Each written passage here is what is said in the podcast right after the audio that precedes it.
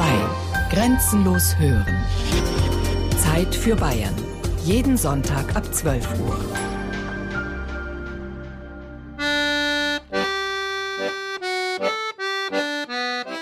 Räte gab es natürlich nicht nur in München, sondern auch im bayerischen Umland, in Hersching, in Kolbermoor, in Rosenheim, in Landsberg, in Schongau. Und äh, das ist ein Irrtum, dass die Räterepublik eine Literatenrepublik gewesen sei, die sich im Wesentlichen auf München beschränkt hat. Im Grunde genommen waren viele von den Räten eher brave, zum Teil biedere, freundliche Menschen. Oft waren es Gewerkschafter gewesen, es waren halt Sozialdemokraten, die dann bei der Eroberung durch die weißen Truppen zum Teil unglaublich behandelt worden sind.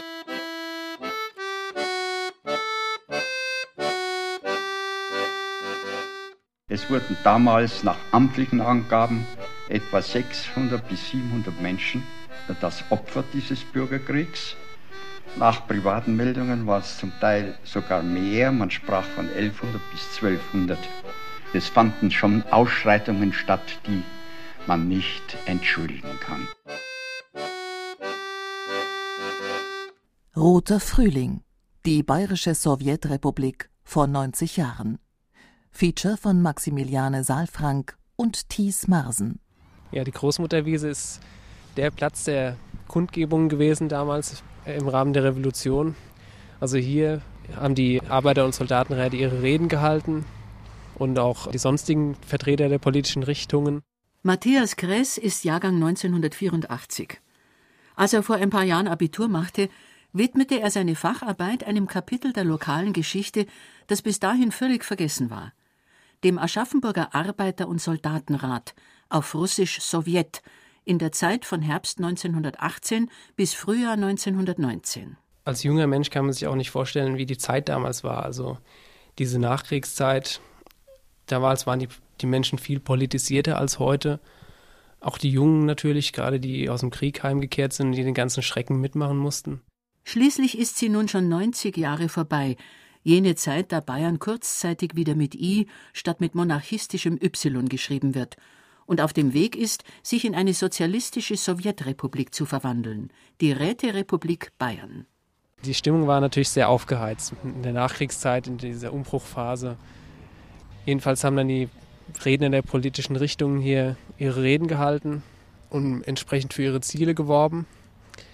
Und da ging es, denke ich mal, schon heiß her. Da haben sie eben eine Kiste aufgestellt und haben den Arbeiter- und Soldatenrat ausgerufen die neue Zeit hat begonnen und äh, da waren Masse Menschen da, fünf oder 6.000, die, die also Hurra geschrien haben. das war eine Aufbruchstimmung. Man hat also die Hoffnung gehabt, dass der Krieg vorbei ist, die Monarchie ist vorbei, jetzt gibt es demokratische Verhältnisse und jeder kann sich einbringen. Rudolf Stock hat Sowjetbayern selbst nicht erlebt. Er ist ein Jahr später geboren. Zu einem Zeitpunkt, als sein Vater Jean gerade zu anderthalb Jahren Festungshaft verurteilt worden ist – wegen revolutionärer politischer Betätigung.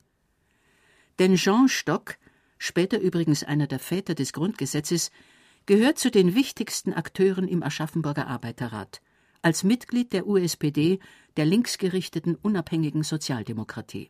Ja, mein Vater war eben ein absoluter Gegner des Krieges, äh, wurde hier 14 eingezogen und hat dann den ganzen Krieg mitgemacht bis 18. Und wie dann eben äh, die äh, Reichstagsfraktion der SPD wieder für die Kriegsverlängerung, Kriegsanleihenverlängerung gestimmt hat. Dann ist er zur USPD gegangen. Überall im Land bilden sich schon im Spätherbst 1918 Arbeiter, Bauern, Soldaten und sogar Bürgerräte. Denn der Kaiser ist gestürzt, der bayerische König Ludwig III. ist auf der Flucht und der unabhängige Sozialdemokrat und Kriegsgegner Kurt Eisner hat am 8. November 1918 den Freistaat Bayern ausgerufen. Es ging los, als die Nachricht aus München die Runde machte, dass Eisner die Monarchie gestürzt hat und die Republik ausgerufen hat. Bekannt geworden ist es in Aschaffenburg auch am 8. Und am 9. hat sich dann hier schon der Arbeiter- und Soldatenrat konstituiert. Ging relativ schnell alles. Die Euphorie über die neue Zeit ist groß. Aus allen Ecken Bayerns erreichen den ersten bayerischen Ministerpräsidenten Kurt Eisner Telegramme und Postkarten, in denen die Gründung von Räten verkündet wird. Aus Städten wie Altötting, Straubing, Landshut, Passau oder Rosenheim, aber auch aus kleinen Weilern wie Kastel oder Unterneukirchen. Oft in ungelenken Worten und noch in der Diktion der Monarchie, mit untertänigstem Gruß. Der Historiker Thomas Wagner hat erforscht, wie die Rätegründung vor sich ging. Ich habe jetzt mal die beiden Ortschaften, die Stadt Weilheim und den Markt Murnau verglichen und habe festgestellt, dass in der Stadt Weilheim die Räte wesentlich schneller gewählt wurden, schon am 14. November 1918 und äh, in Murnau erst in zwei Stufen im Dezember, am 5. und am 14. Dezember. Also das heißt, es war nicht einheitlich. Den meisten Akteuren, insbesondere auf dem Land, ging es nicht um einen radikalen Umsturz. Zum Beispiel in Burghausen an der Salzach, damals schon Sitz der Wackerwerke, also mit starker Arbeiterschaft. Dem örtlichen Arbeiter-, Bauern- und Soldatenrat gehören neben den Arbeitern auch viele Mittelständler an. Beamte, Fabrikangestellte und sogar zwei Bauunternehmer, die mithelfen sollen, den Wohnungsmangel zu beheben. Vielerorts machen auch die alten Magistrate und Bürgermeister mit im Rat, wie Thomas Wagner festgestellt hat. Also hier in Murnau habe ich gestaunt, dass der Bürgermeister sich in den Rat reinwählen hat lassen. Ich muss hier selber wirklich einfach spekulieren. Ich kann mir vorstellen, der Mann ist in der Politik, dann wählen wir ihn ganz einfach in die Räte rein. Volksherrschaft, Demokratie, gar die radikale Basisdemokratie der Räte sind vielen auf dem Land fremd. So kurz nach dem Ende der König- und Kaiserzeit, in der man doch gerade noch untertan war. Das zeigt etwa der Wahlablauf in Krünn, einer kleinen Gemeinde im Werdenfelser Land. Aus Gründer gibt es einen Leserbrief, dass da wirklich Kandidaten einfach vorgestellt wurden und die Anwesenden hatten die Möglichkeit, die Hand zu heben, wenn sie Bedenken dagegen hätten. Also sowas gab es auch. Es gab aber sicherlich auch demokratische Wahlabläufe. Auch wenn die Bildung der Räte mancherorts chaotisch abläuft, werden die Gremien doch von der bayerischen Regierung anerkannt und gefördert, sagt der Schriftsteller und Lokalhistoriker Egon Günther aus Riederau am Ammersee. Es gab ein Dekret von Innenminister Auer, dass in jedem Rathaus, in jeder Gemeinde zumindest ein Zimmer für einen beigeordneten Arbeiter- und Soldatenrat zur Verfügung gestellt werden musste. Und an manchen Orten haben eben die Arbeiter- und Soldatenräte entschiedener in die kommunale Verwaltung eingegriffen. An anderen Orten haben sie sich mehr ein- oder untergeordnet. Nach dem für das Deutsche Reich so verheerenden und verlorenen Krieg herrscht Mangel an allem. Dazu kommen Tausende von Kriegsversehrten, die nach Hause zurückkehren. Auch in Aschaffenburg, wo der Vater von Rudolf Stock, Jean Stock, aktiv ist. Damals nach 1918 war ja auch äh, eine große Hungersnot. Das war eine Wohnungsnot, also das äh, war schon einiges hier zu bewerkstelligen. Und äh, mein Vater, der war der Meinung, dass jetzt eine neue Zeit beginnt und die neue Zeit müsste unbedingt äh, so aussehen, als dass die Arbeiter und Soldaten zusammenarbeiten und den Staat neu aufbauen.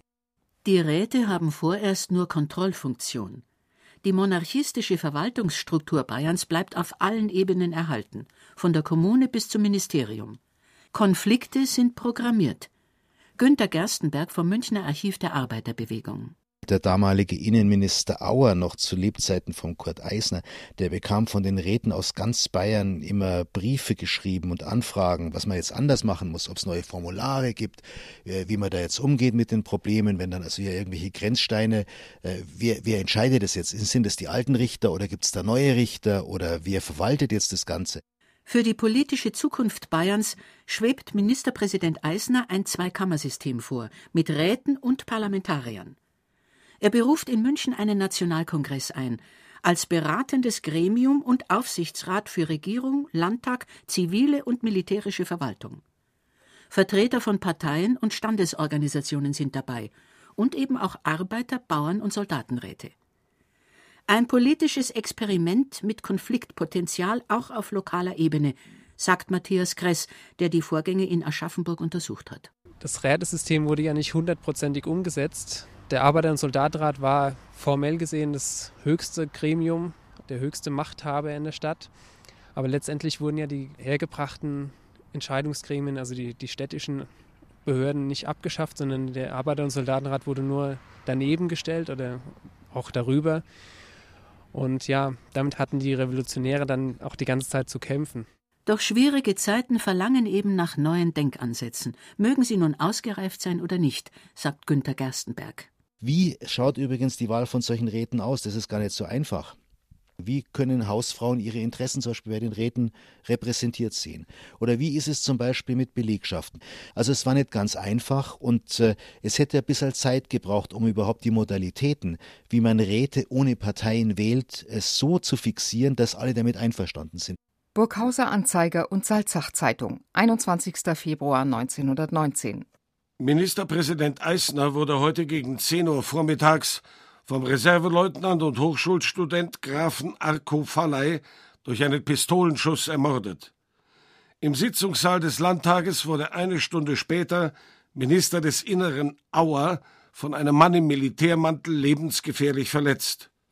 Durch weitere Schüsse wurde der Landtagsabgeordnete Osel getötet und Ministerialrat Dr. Jareis verletzt. Die Versammlung stob in Panik auseinander. Das Attentat des Grafen Arco auf den Ministerpräsidenten Eisner beendet die erste Phase der Revolution und ist der eigentliche Startschuss für Sowjetbayern, sagt Günter Gerstenberg. In dem Moment, wo der Eisner tot war, gab es eigentlich einen ganz starken Linksruck. Es gab jede Menge Bestrebungen, übrigens nicht nur in München, sondern eben auch außerhalb Münchens, dass man jetzt die Räterepublik proklamiert, weil man gesagt hat, wenn wir die jetzt nicht proklamieren, dann werden die alten Kräfte, die alten Gewalten, sozusagen die Eliten, die kommen wieder an die Macht. In Zeitung vom 22. Februar 1919. Aus Erregung über die Ermordung Eisners stürmte gestern eine Volksmenge die neue Augsburger Zeitung und die Augsburger Postzeitung. Sie zerschlug fast alles. Die Zeitungen können in den nächsten Tagen nicht erscheinen. Die Augsburger Neuesten Nachrichten erlitten das gleiche Schicksal. Das berühmte Hotel Drei Mohren, dessen Einrichtung hohen Wert hat, sowie das Geschäftshaus Landauer wurden erstürmt und ausgeplündert. Unterdessen brodelt es hinter den Mauern der Münchner Regierungsgebäude, denn noch ist nicht ausgemacht, wohin die politische Reise des Freistaates geht. Andernorts sind die Fronten schon geklärt. Die Bremer Räterepublik ist niedergeschlagen. Die Märzkämpfe in Berlin zwischen Regierungstruppen und Kommunisten, die auch Spartakisten genannt werden, verlaufen äußerst blutig. Verantwortlich dafür ist Gustav Noske, Sozialdemokrat und Reichsinnenminister, von seinen Gegnern nur Bluthund genannt. Denn Noske erteilt am 9. März 1919 einen folgenschweren Befehl, der als Rechtfertigung dienen wird für hundertfachen Mord und Totschlag auch in Bayern.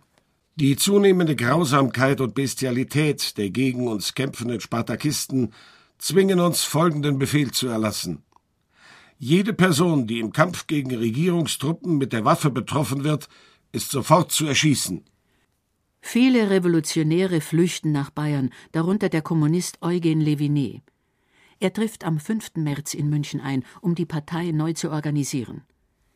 Levinets Ehefrau Rosa erinnert sich 1969 in einem BR-Interview an ihre Ankunft in Bayern. Berlin war eine furchtbare Hetze gegen die Kommunisten. Und in München, da war man ganz frei. Man konnte in der Straßenbahn offen die rote Fahne lesen, ohne Furcht zu haben, dass man angepöbelt würde. Und man kam sich wie im Paradies vor. Am Tag der Ankunft Levinets, mitten in den Revolutionswirren in dieser diskussions- und streitfreudigen Zeit, wird übrigens in Vilshofen ein bayerischer Mythos geboren. Der erste politische Aschermittwoch. Am Vormittag des 5. März 1919 bei Knollmüller im Gasthof zum Goldenen Ochsen. Veranstalter der Bayerische Bauernbund.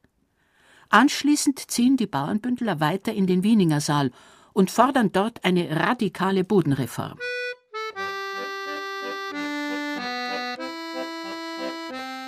Alle Grundbesitzer, die mehr als 1000 Tagwerk Grund besitzen, sollen enteignet werden. Der Grund soll Kleinbauern zugutekommen. Die Versammlung schließt mit einem Hoch auf den freien Volksstaat Bayern. Weite Kreise der Bauernschaft, beeinflusst von dem Großbauern Karl Gandorfer, sind antiklerikal und sozialistisch eingestellt. Die Frage lautet nur noch, Welche Form soll der Sozialismus haben?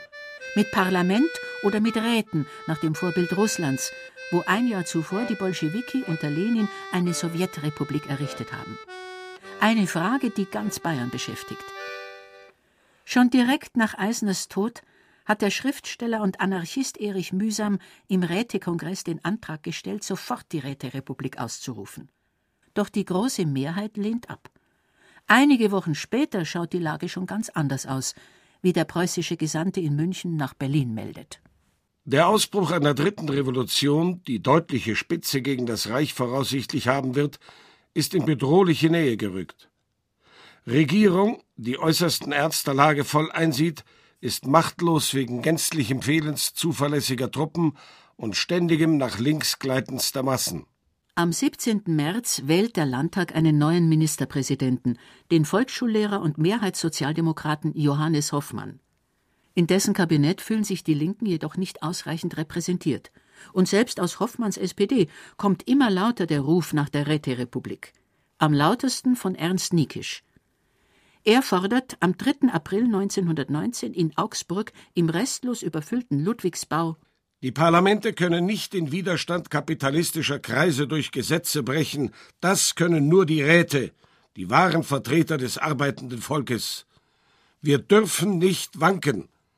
Der Sozialismus kann durch keine Macht der Welt mehr aufgehalten werden. Bayern muss seine geschichtliche Mission erfüllen. Zeitgleich versammeln sich in München im Löwenbräu-Keller mehr als 3000 Soldaten und auch sie fordern die Räterepublik. Ebenso wie viele Arbeiterräte der Provinz, ob in Rosenheim, Deckendorf oder Plattling, von wo aus der Rat nach München telegrafiert. Die Soldaten und Arbeiter Plattlings stehen geschlossen auf dem Boden der Räterepublik und erwarten vom Zentralrat die sofortige Ausrufung der Räterepublik sowie den sofortigen Anschluss an die Sowjetregierung Russlands und Ungarns. Am Sonntag, den 6. April, trifft sich der Revolutionäre Zentralrat Bayerns im Wittelsbacher Palais. Bis in die frühen Morgenstunden wird debattiert. Hunderte Telegramme aus der Provinz treffen ein. Der Tenor ruft endlich die Räterepublik aus. Am Montag, den 7. April 1919 um 6 Uhr morgens ist es soweit. Der Philosoph Gustav Landauer verkündet: Das Volk ist von jetzt ab Herr seines Landes. Bis auf die letzten Reste werden sofort Ausbeutung und Unterdrückung abgeschafft werden. Der freie Volksstaat Bayern wird ein sozialistisches Gemeinwesen. Die bayerische Sowjetrepublik ist Wirklichkeit. Die Regierung Hoffmann flieht nach Bamberg ins fränkische Exil. In München übernimmt der Zentralrat das Kommando. Vorsitzender ist Ernst Niekisch, allerdings nur für einige Stunden. Dann folgt ihm Ernst Toller. Ein mitreißender Redner, wie sich sein Mitstreiter Karl Retzlaff noch 50 Jahre später in einem BR-Interview erinnert. Wenn er in Versammlungen die Arme hochriss und sagte, Freunde, eine neue Welt hat begonnen, die Welt ohne Krieg, die Welt der Freiheit. So waren die Menschen mitgerissen, raschten vor Beifall, ohne das Referat zu Ende zu hören. Und er ließ sich verleiten, dieselbe Geste zu wiederholen. Auch die Provinz wird mitgerissen. Besonders eindrucksvoll finde ich aber die Räterepublik von Garmisch. Die hat ein eigenes Revolutionstribunal gehabt und da wurde dann also auch ganz martialisch gesagt, also wer jetzt plündert und sich an dem Eigentum der Bürger vergreift, der wird also sofort Sanktionen unterworfen.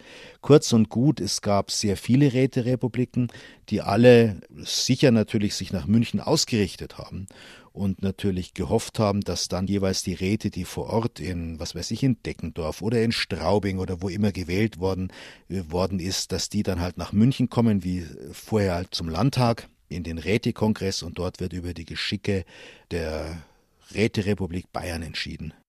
Doch die Kommunikation zwischen Provinz und Landeshauptstadt stockt. Telefonisch ist der Zentralrat nicht zu erreichen. Telegramme werden nicht beantwortet und die meisten Zeitungen berichten erst Tage später über die Vorgänge. Um sich Klarheit zu verschaffen, machen sich Abordnungen aus der Provinz auf den Weg in die Landeshauptstadt, wie etwa eine Straubinger Delegation aus Arbeiter- und Garnisonsräten. Irritiert und enttäuscht angesichts des Durcheinanders in München kehren die Straubinger anschließend der Räteregierung den Rücken und bekennen sich zur Regierung Hoffmann. Andernorts steht man dagegen zur Räterepublik. Der Arbeiter- und Bauernrat von diesen St. Georgen etwa beschließt, sie mit der Waffe in der Hand verteidigen zu wollen.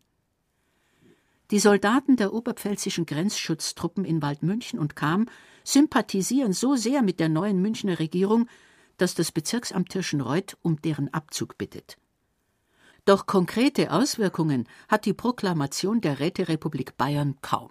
Die haben eigentlich keine neue Eigentums- oder Gesellschaftsordnung in die Wege geleitet, sondern eigentlich nur die Kontinuität gewährleistet. Nach dem Wegbruch der alten Macht. Einzig im oberbayerischen Wien-Höring gibt es einen konkreten Sozialisierungsversuch.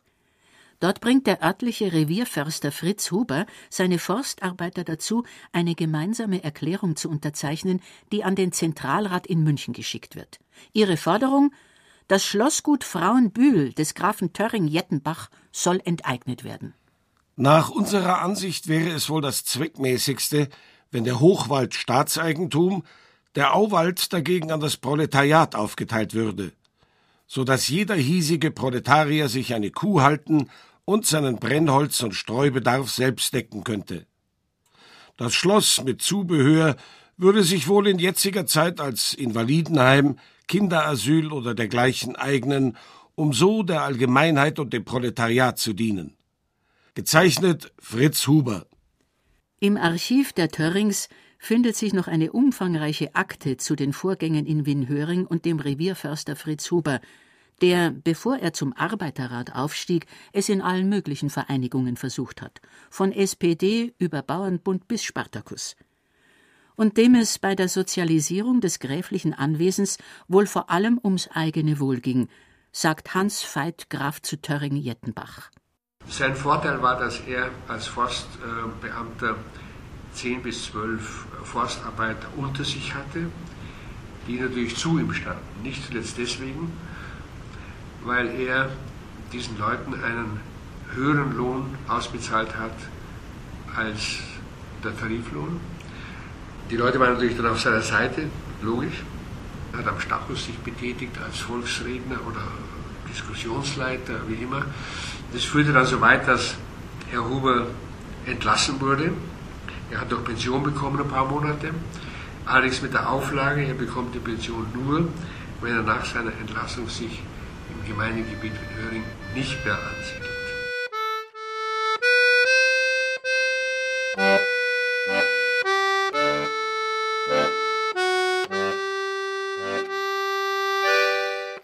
Das Anwesen der Grafen Töring-Jettenbach wird nicht enteignet und auch sonst bleiben die großen Versprechungen einer neuen sozialistischen Zeit unerfüllt. Unterdessen sammeln sich die Truppen der Konterrevolution in Franken. Die ersten Freikorps treffen in Bamberg ein, um die dorthin geflohene Regierung Hoffmann zu unterstützen. Am 13. April 1919 versuchen die weißen Truppen einen ersten Putsch mitten in München. Sie nehmen den Hauptbahnhof ein. Karl Retzlaff stand damals auf Seite der Roten.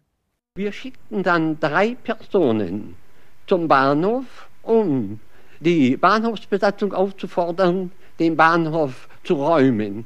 Diese drei Personen wurden sofort erschossen, obwohl sie unbewaffnet waren. Und diese drei Personen waren die ersten Todesopfer in München. Auch andernorts gibt es Tote, etwa im oberpfälzischen Kalmünz beim blutigen Palmsonntag. Die dortige Bürgerwehr hat im Rathaus drei Kalmünzer Arbeiterräte eingesperrt, nachdem diese die örtlichen Bauern des Schleichhandels bezichtigt haben. 20 Arbeiter aus der benachbarten Industriestadt Burg Lengenfeld wollen ihre drei Genossen befreien. Sie nehmen zunächst den Bezirkstierarzt Brössel gefangen, berichtet der Kalmünzer Verleger Erich Lassleben. Meine Mutter hat noch gehört, wie er immer wieder gesagt hat, so lass doch reden, so lass doch reden. Er wurde zum Marktplatz gebracht, an dem die Kalmünzer Einwohnerwehr schon versammelt war. Es gab erst ein heftiges Wortgefecht und aus der Masse ist dann ein Schuss gefallen. Es konnte nie festgestellt werden, ob zuerst ein Burglengenfelder oder ein Kalmünzer geschossen hatte. Aber dieser Schuss hat die ganze Aktion ausgelöst. Es kam zu einem Feuergefecht. Ein Burglengenfelder wurde erschossen, andere verwundet. Bei dem Schusswechsel konnte sich Tierarzt Prössel befreien und wollte flüchten. Im sogenannten Schuderer oder Maurergangel wurde er von Burg Lengenfeldern eingeholt und ist dann unter bis heute nicht geklärten Umständen erschossen worden. Am Ende sind vier Tote zu beklagen. Noch am Abend des Blutsonntags wird Karl Münz von den Truppen der Hoffmann-Regierung eingenommen. Während die Regierungstruppen die nordbayerischen Räterepubliken nach und nach auflösen, tritt die Revolution in München in eine neue Phase. Die Kommunisten übernehmen die Macht, die sich bislang eigentlich gegen die Räterepublik ausgesprochen haben. Dennoch rufen im Hofbräuhaus Arbeiter- und Soldatenräte die zweite, die kommunistische Räterepublik aus. Etwas mehr als zwei Wochen lang herrschen in München die Sowjets. Der spätere bayerische Ministerpräsident Wilhelm Högner, damals Rechtsanwalt in München, erinnert sich. Ich habe viel erlebt, die Schießereien in der Stadt, Plünderungen, es waren die Sparkassen geschlossen, man durfte von den Banken nur ganz beschränkte Geldbeträge abheben. Ein Mitglied des Arbeiterrats namens Männern, der ordnete dann an, dass die Bank-Safes geöffnet würden. Und vor dem Wittelsbacher Palais fanden also täglich, so nachmittags gegen 2 Uhr, Volksversammlungen unter freiem Himmel statt. Man wartete dann immer auf die Nachrichten, die von einem Fenster des Palais aus der Menge mitgeteilt wurden. Während Lenin auf dem Roten Platz in Moskau ein Hoch auf die Bruderrepublik Sowjet Bayern ausbringt, überschlagen sich in der Karwoche 1919 die Ereignisse. In Niederbayern und der Oberpfalz sprechen sich die Bauernbündler geschlossen gegen die Zweite Räterepublik aus. In Passau geht die neue Zeit am Kar-Samstag zu Ende, ebenso wie kurz zuvor in Aschaffenburg. Matthias Kress. Also nachdem in Würzburg, wo auch die Räterepublik ausgerufen wurde, die Revolution mit Gewalt niedergeschlagen worden ist, also durch die sogenannten Freikorpsverbände, wurde dann hier über Aschaffenburg ein Flugblatt abgeworfen, das ein Ultimatum an die revolutionären Kräfte gerichtet hat, in dem sie dazu aufgefordert wurden, aufzugeben und die Macht abzugeben. Das haben die dann auch getan in Aschaffenburg. Der Arbeiter- und Soldatenrat hat seine Aktionen zurückgenommen, ohne irgendwie es auf eine Machtprobe jetzt ankommen zu lassen. Und damit war dann sozusagen auch das Ende schon besiegelt. Während die Truppen der nach Bamberg geflohenen regulären Regierung Hoffmann nach und nach gegen München vordringen, versucht sich die kommunistische Räteregierung zu wappnen. Eine rote Armee wird aufgestellt. Oberbefehlshaber wird ein 22-jähriger Matrose, Rudolf Egelhofer. Der spätere Journalist Erich Wollenberger stellt sich der Roten Armee zur Verfügung. Im Vorzimmer von Egelhofer sollte ich warten, weil dort noch eine Besprechung war. Plötzlich stürmte aus dem Zimmer ein junger Mann in Militäruniform ohne Abzeichen hohe Stirn, blühende schwarze Augen, zurückflutendes Haar. Er sah mich in meiner Leutnantsuniform, stürzte sich auf mich zu und sagte, sind Sie Offizier? Ich sagte, ja, Leutnant der Reserve. Kommen Sie mit mir raus nach Dachau, ich bin Ernst Toller. Dachau, damals ein kleiner Markt vor den Toren Münchens, wird Schauplatz des einzigen Sieges der Bayerischen Roten Armee. Kreisheimatpfleger Norbert Göttler hat der Rätezeit und der Schlacht von Dachau einen Roman gewidmet. Generell muss man sagen, dass die roten Truppen, die Dachau eingenommen haben, natürlich ein eher äh, wirrer Haufen waren, äh, wenig organisiert. Militärische Leiter war der Schriftsteller Toller. Wie wir hier runter sehen, ist ja die Münchner Schotterebene mit Karlsfeld. Und im alten Wirtshaus von Karlsfeld haben sich die roten Truppen gesammelt und in einer äh, sehr spontanen Aktion den Schriftsteller Toller zum Feldherrn ernannt. Der Sturm auf Dachau war ein Bilderbucherfolg gewesen. Schon bei den ersten Detonationen, die vom Südrand der Stadt zu hören gewesen waren, waren die meisten Einheiten der Regierungstruppen Hals über Kopf nach Norden geflohen. Auf ihrer Flucht wurden sie von beherzten Arbeiterfrauen beschimpft und mit Pferdeäpfeln beworfen. Später sollte daraus die Legende werden, dass die Frauen des Dachauer Proletariats die entscheidende Schlacht gewonnen und die Regierungstruppen entwaffnet hätten. Was folgte, waren Stunden überschäumender Siegesfeiern und das am Gründonnerstag und Karfreitag. Also hier sind wir sozusagen im politischen Zentrum Dachaus, dieses alten Marktkerns. Und hier hat natürlich das Wesentliche stattgefunden. Äh, hier, wenn wir nach links sehen, sind die zwei Brauerei Wirtschaften, der Zieglerbräu und der Hörhammerbräu. Das waren die großen Brauereiwirtschaften. Und hier waren die großen Räumlichkeiten, in denen die Bevölkerung, die dann eingeladen wurde, und die Revolutionäre, die gemeinsam gefeiert haben. Ein militärischer Plan bestand im Grunde genommen nicht. Fünf Bataillone, insgesamt etwa 2000 Mann, mit einigen äh, Spezialtruppen waren in der Stadt in Dachau untergebracht, meistens in Scheunen. An den Ausfahrtsstraßen standen Posten, die den Befehl hatten, falls der Gegner angreift, zu schießen, dann sollten die Kirchenglocken läuten und dann sollte konzentrisch diese fünf Bataillone sollten sich dann entgegenwerfen den Feind. In Wirklichkeit haben sich die Weißen zurückgezogen bis in die Grenzlinie Petershausen, Pfaffenhofen, die südliche Hallertau und haben einfach auf Zeit gesetzt und abgewartet, während äh, schwere Truppenverbände aus Berlin nachrückten. Und dann haben sich die weißen Truppen in einer großen Gefechtslinie nördlich Dachaus langsam gesammelt und haben diesen Ring um Dachau dann stärker äh, ausgebaut und schließlich zum, zum Angriff vorgegangen.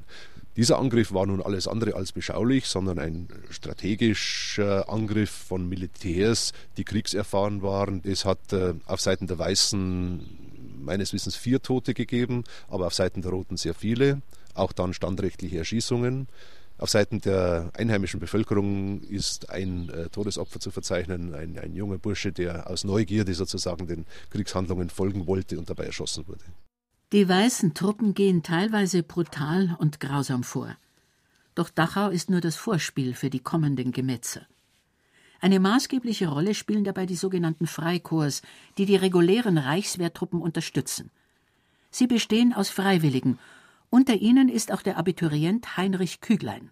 Da ich nicht nach München hineinkommen konnte, bin ich nach Eichstätt gefahren zum Freikorps Oberland und habe mich dann gemeldet. Es sind vor allem sehr viele ehemalige Offiziere da gewesen, vielleicht 50 Prozent. Dann waren eine Anzahl Abiturienten da, zu denen ich gehörte, und eine größere Anzahl von Schülern bayerischer Gymnasien, speziell auch des Jahrgangs 1900. Erstens einmal aus innerer Überzeugung, dann aber auch, weil man ihnen gesagt hätte, dass äh, durch den Dienst in den Freikorps der Zugang zum Abitur erleichtert wurde. Viele Freikorps eint ihr Nationalismus und ihr Hass auf die Roten. Geschürt durch Meldungen über angebliche Grausamkeiten der Münchner Revolutionäre, die dargestellt werden als bolschewistisches Raub- und Mordgesindel, als rote Bestie in Menschengestalt. Lieber einen Unschuldigen zu viel an die Wand stellen, als einen Schuldigen laufen lassen, lautet das Motto der Freikorps. Und sie setzen es bei ihrem Marsch auf München grausam in die Tat um, erzählt der Lokalhistoriker Egon Günther.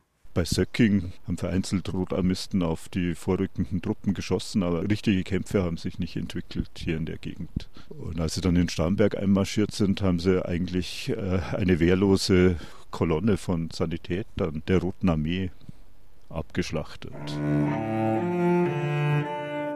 Hunderte von schaulustigen Starnberger Bürgern sehen zu, als die Sanitätssoldaten, zum größten Teil bereits verwundet und nur notdürftig verbunden, zu ihrem Exekutionsplatz der Bleichwiese getrieben werden.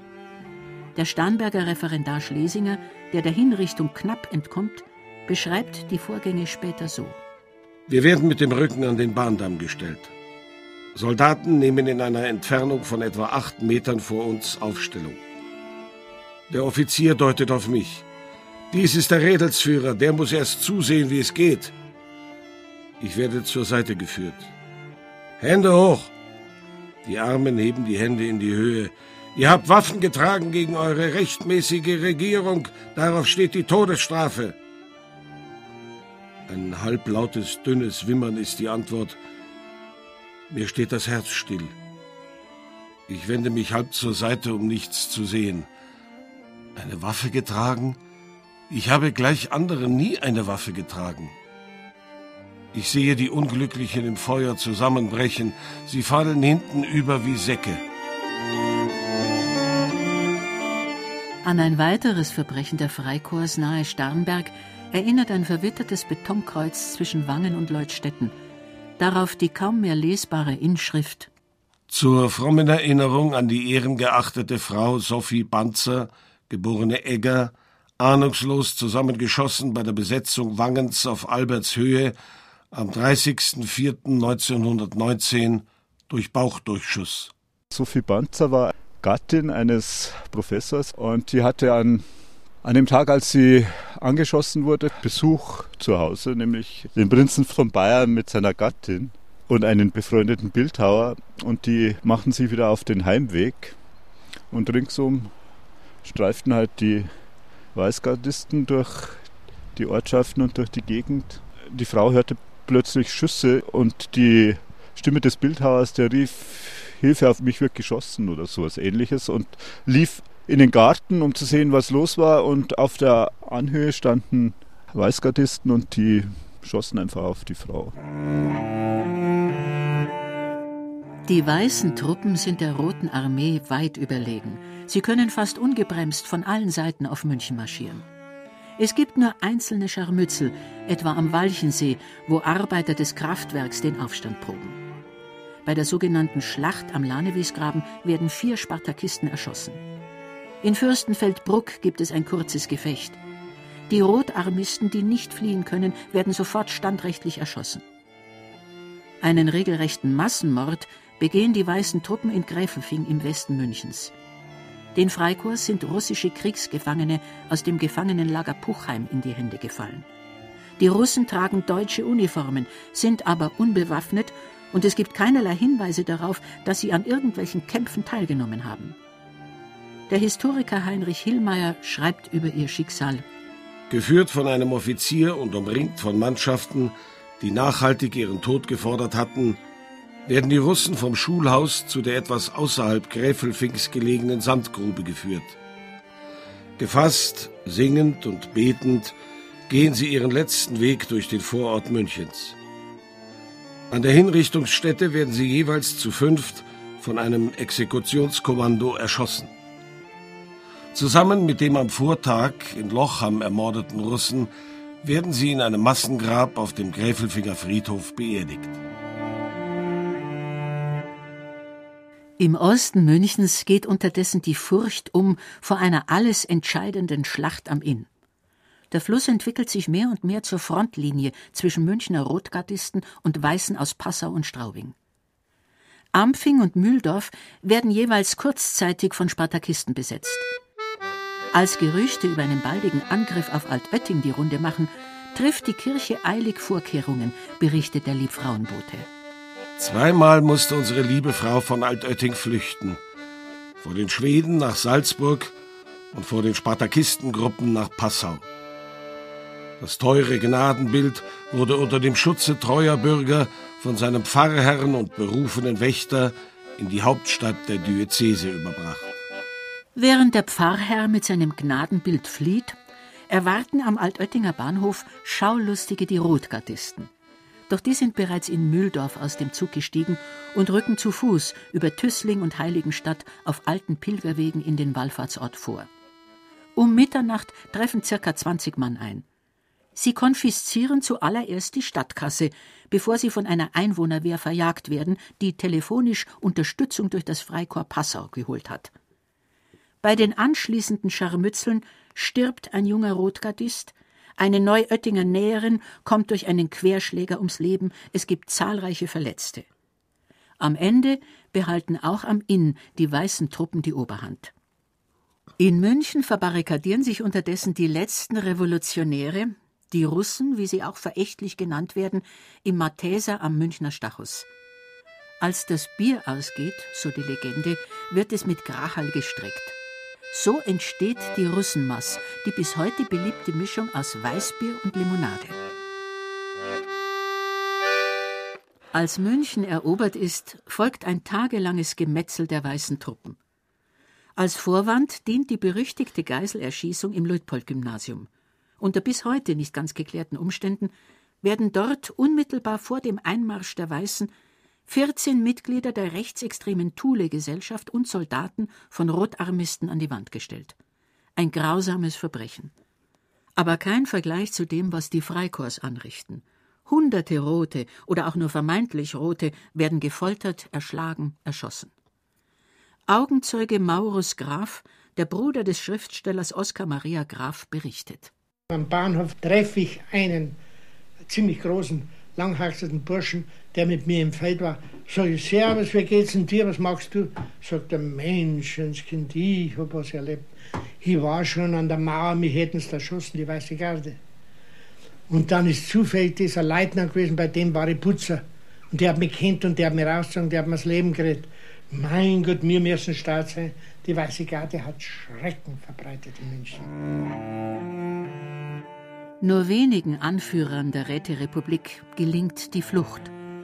Gustav Landauer, Eugen Levinet und Rudolf Egelhofer, der Verantwortliche für die Geiselerschießung im Luitpold-Gymnasium, werden erschlagen oder erschossen.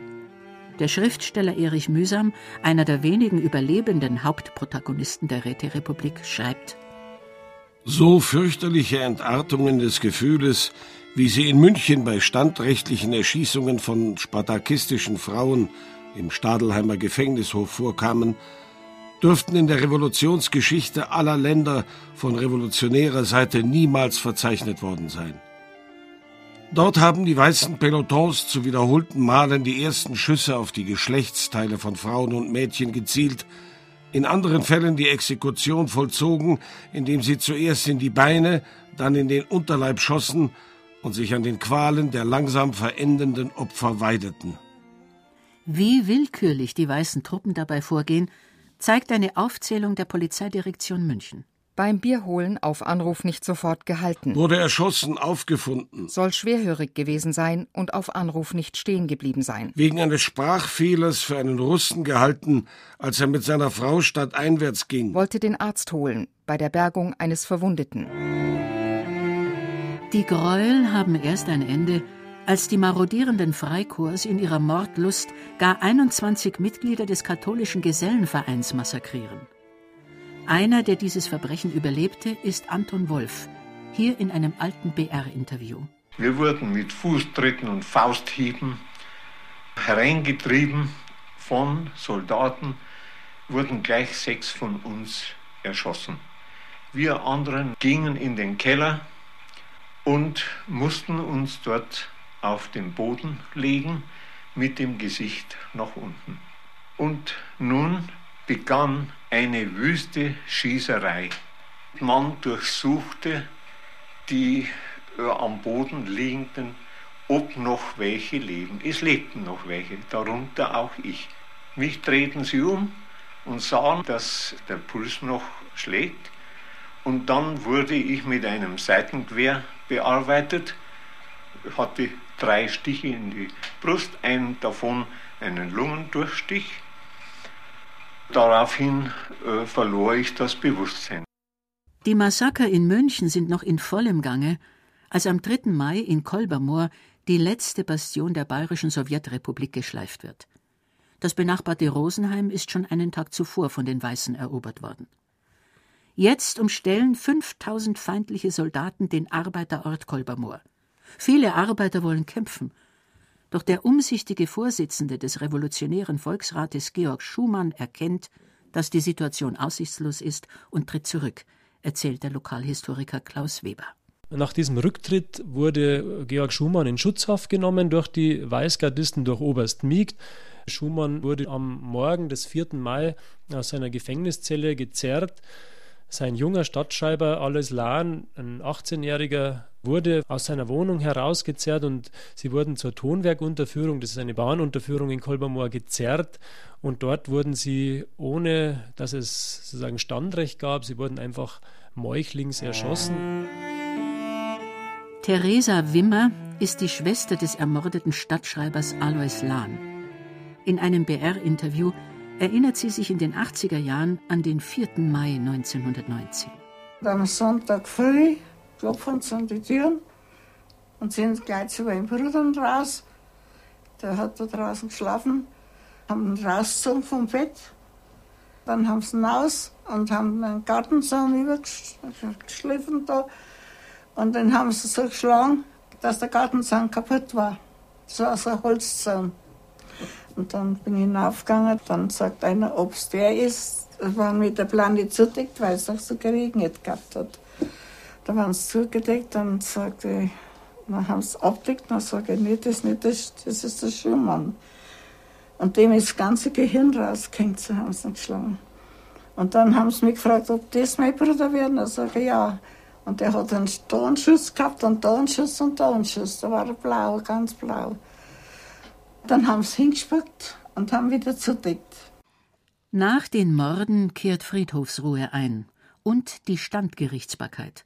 Hunderte werden in Schnellverfahren abgeurteilt. Angerer Josef aus Mitterteich, Landkreis Tirschenreuth, Schmied, soll als Mitglied der Roten Armee Sanitätsdienste geleistet haben. Ein Jahr und drei Monate Festungshaft. Appler Josef aus Münchsmünster, Landkreis Pfaffenhofen, Spenglergehilfe, hat an den Straßenkämpfen gegen die Regierungstruppen in München teilgenommen. Vier Jahre Festungshaft. Balser Andreas aus Schöngeising im Landkreis Fürstenfeldbruck, Hammerschmied, hat bei der Ausrufung der Räterepublik in München einen Aufruf des Soldatenrats Killer mit unterzeichnet. Ein Jahr, drei Monate Festungshaft. Erhard Johann aus Uffing Die Zeit der Standgerichtsbarkeit ist die Hochzeit der Denunzianten. Auch der Bauernrat von Erling-Andex, Eugen Hemberger, wird Opfer einer Denunziation. Der Ortsgendarm, der während der Rätezeit einen schwunghaften Schleichhandel betrieben hat, zeigt Hemberger an, erzählt Lokalhistoriker Egon Günther.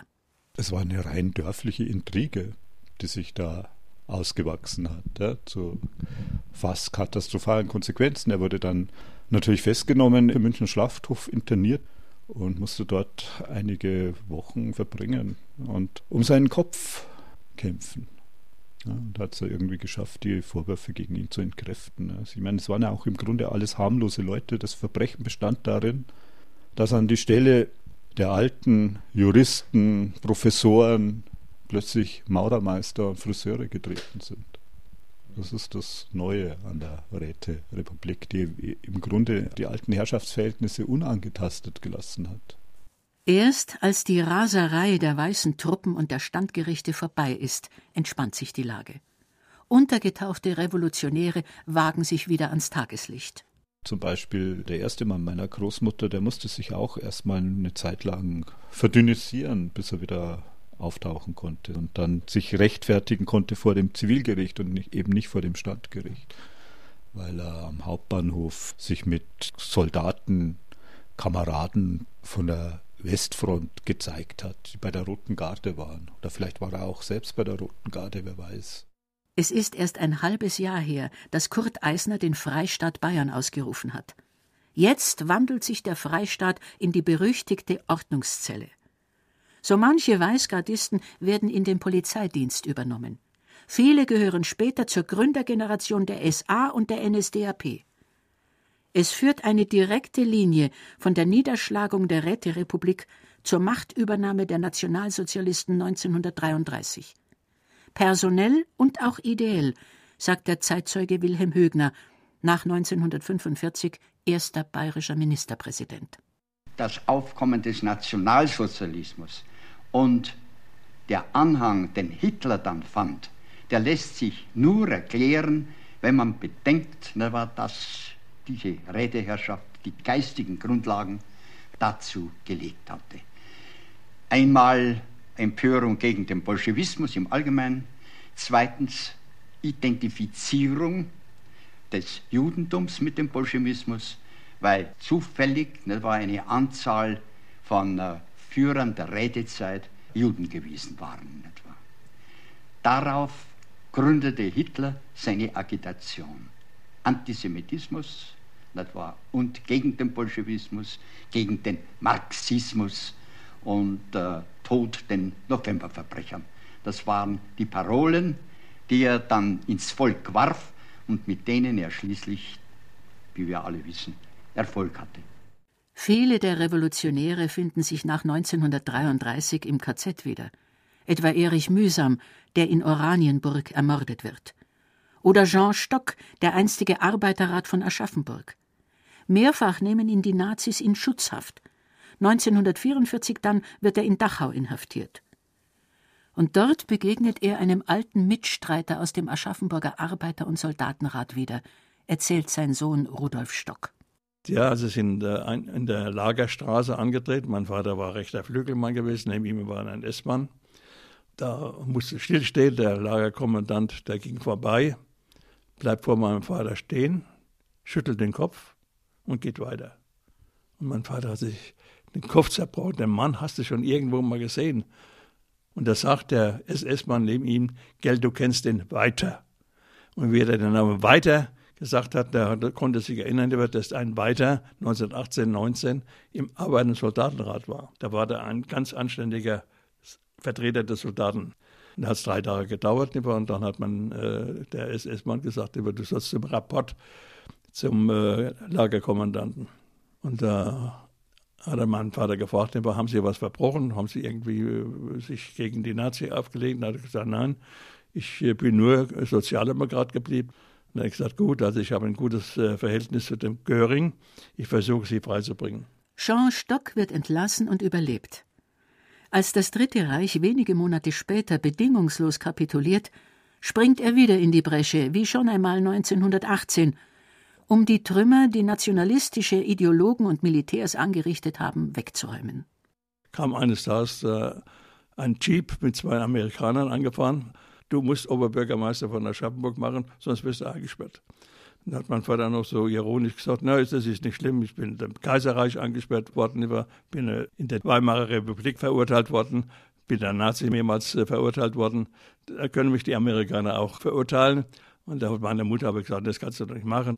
Und da hat er gesagt, na gut, also er macht. Jean Stock, der gelernte Drucker und ehemalige Arbeiterrat von Aschaffenburg, wird schließlich einer der Väter des Grundgesetzes und Fraktionschef der SPD im ersten Bayerischen Landtag.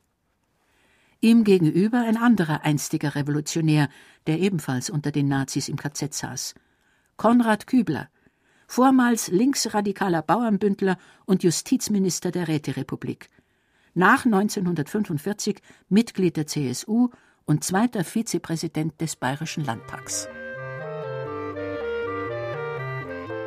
Das war der seltsame Frühling zu München oder in Bayern, der Weichen gestellt hat einfach. Ja, Weichen in den Nationalsozialismus, den Antisemitismus befördert hat, eigentlich das Gegenteil von dem bewirkt hat, was man erreichen wollte. Leider. Meine Wahrnehmung ist, dass die Zeit der Räterepublik weitgehend aus dem Bewusstsein der Bevölkerung verschwunden ist. Und das ist nicht nur schade, sondern auch historisch falsch, denn es ist meines Erachtens eine wichtige Zeit, wenn sie auch kurz war.